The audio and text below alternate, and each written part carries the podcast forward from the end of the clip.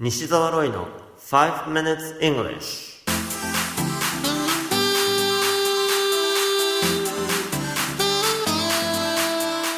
Good morning everyone.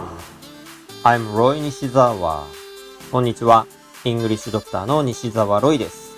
5 minutes English このコーナーは朝の5分間で気楽にそして楽しく英語に触れてみようというコーナーです。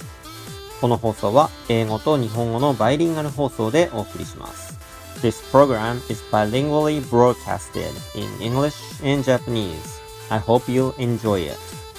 I've got some news from China. 本日のニュースは中国からです。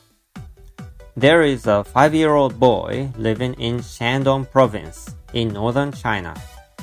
中国北部の山東省に5歳の男の子が住んでいます。On a Saturday in May, his parents were away from home and he was left alone. 5月のある土曜日、両親が外出し、少年は一人で留守番をしていました。And the boy found something hidden inside the room. そして隠されていたあるものを見つけたのです。And the child gladly started to play with it. 彼は喜んで遊び始めました。It was pieces of paper, about 500 pieces, and all of them were torn up by this little monster. それは紙でした。約500枚ほどあったでしょうか。すべて小さな怪獣くんによってバラバラにされてしまったのです。And when the parents came home, you can easily imagine what happened. The father probably screamed. そして両親が帰宅して何が起こったかは想像に難くないでしょう。多分父親は大声を上げたはずです。The torn up pieces of paper were actually money.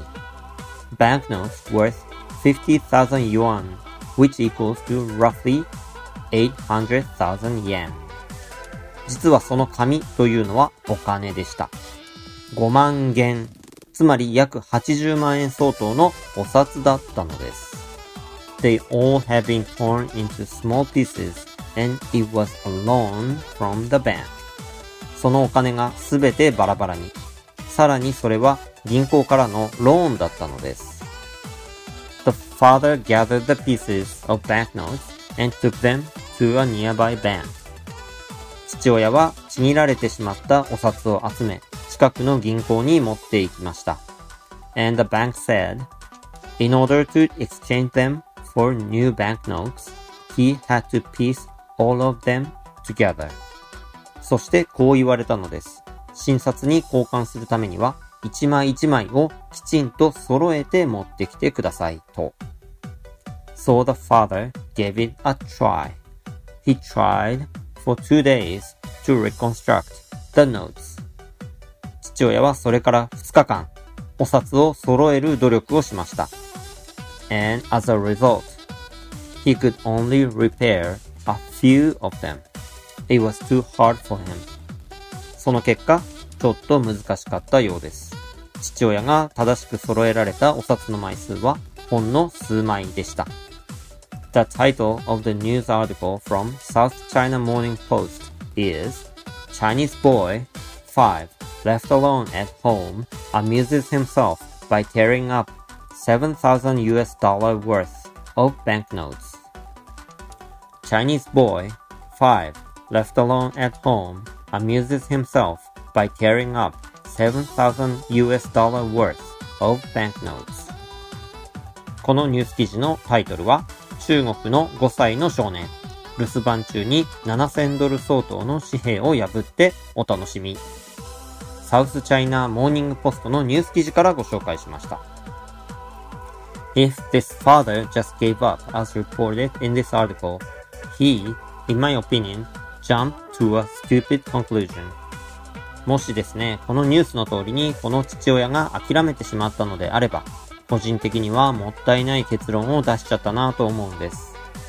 There has to be someone who can easily repair them just like they solve jigsaw puzzles. Some kind of genius or someone with maybe autism. 絶対誰かいると思うんですよ。まるでジグソーパズルを解くみたいに簡単にできちゃう人が、明らかな天才みたいな人かもしれませんし、もしかしたら自閉症的な人かもしれませんけど、I just wish he hadn't given up or thrown away all those banknotes.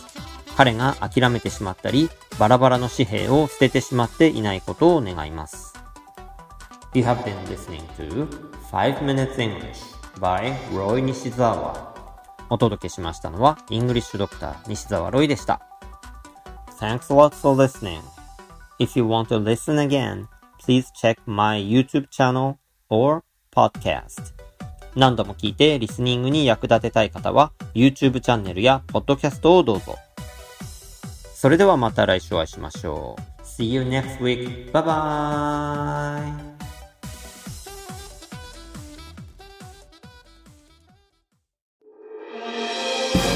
聞き方に秘訣あり。